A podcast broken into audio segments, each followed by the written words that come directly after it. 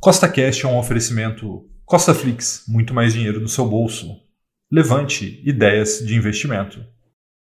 No podcast de hoje, eu vou mostrar para vocês a finalização da Operação Eleições 2022, que foi uma operação com opções que me deu mais de 20 mil reais de lucro em pouco mais de 30 dias. Então, se você gostou do tema desse podcast, segue o CostaCast aí nessa plataforma, pois são três podcasts por semana, sempre com o mesmo intuito, colocar mais dinheiro no seu bolso. E lembrando, nada do que eu falo aqui é uma recomendação nem de compra nem de venda, é apenas para te inspirar a investir melhor, tá bom? Então vamos lá.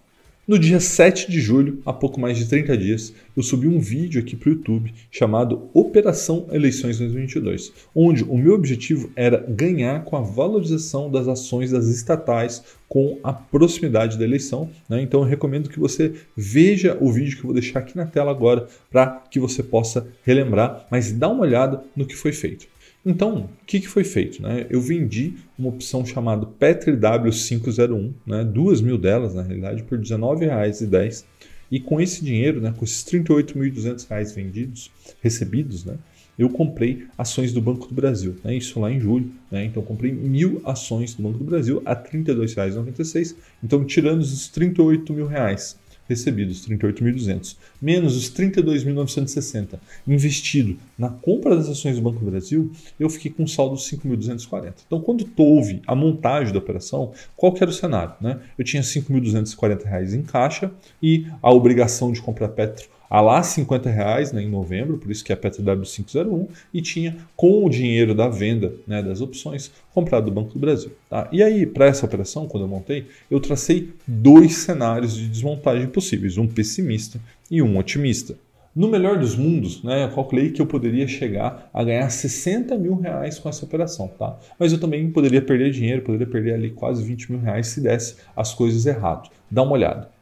Então você está vendo agora o cenário que eu tracei como pessimista. Né? Nesse cenário pessimista, o que aconteceria? Né?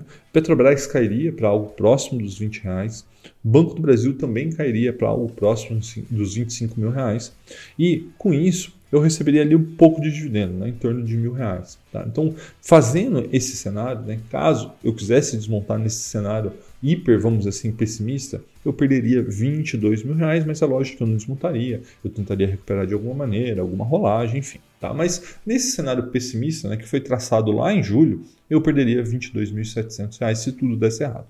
E aí, eu também tracei um cenário otimista, né? que seria um cenário aqui, como você está vendo agora na sua tela, onde eu lucraria em torno de 60 mil reais. Né? Então, nesse cenário, a, as opções virariam pó, né? porque Petrobras receberia dividendo, ela subiria né? e faria com que ela virasse pó. Banco do Brasil se valorizasse até quase 50 reais. Por que 50 reais, Rafael? Que é o valor patrimonial da ação. Pagaria uns dividendos ali. Então, eu estipulei aqui que se desse tudo, mas absolutamente tudo certo, eu ganharia algo próximo de 60 mil reais. Então, o que aconteceu né, nos últimos 30 dias? Banco do Brasil subiu absurdamente, mais de 35% por conta de um resultado fantástico que ele lançou né, na semana passada. Petrobras também soltou um ótimo resultado, um dividendo aí bilionário também subiu mais de 30%. Tá? E aí eu resolvi fechar toda essa operação, tá? que foi o que foi feito. Tá? Por quê? Porque ela já tinha passado de 20 mil reais de lucro. E aí você pode falar, mas Rafael, mas por que, que se finalizou? Eu sei, deu lucro, mas por quê? Basicamente por controle de risco. Eu tinha projetado, tá, em um cenário bem otimista, como você viu, 60 mil reais de lucro em 4 meses. Aí em 30 dias a gente chega a mais de 20 mil reais de lucro, ou seja, um terço do cenário otimista em somente né, 30 dias. E aí a gente tem ao longo desse período uma eleição presidencial. Tá? Então, o que, que acontece? É a hora de você colocar a bundinha na parede, né? não, não há motivo para se empolgar à toa. Nós vimos aqui um, um, cenário andar muito positivo, mas também poderia ter andado muito negativo. Tá? Então, vamos lá, eu vou te mostrar agora como ficou o fechamento dessa operação. Bom, Está na sua tela agora como ficou a desmontagem, né? Eu recomprei a PetroW 501 por 12,20, né? Lembrando que eu tinha vendido por 19,10, comprei por 12,20 e vendi 500 ações do Banco do Brasil a R$ 39,26 para financiar esta compra, né? Então veja que com é, eu gastei R$ 24.400 para comprar as opções e vendi é, as ações do Banco do Brasil é 19.630 para pagar, então fica um saldo, abre aspas, negativo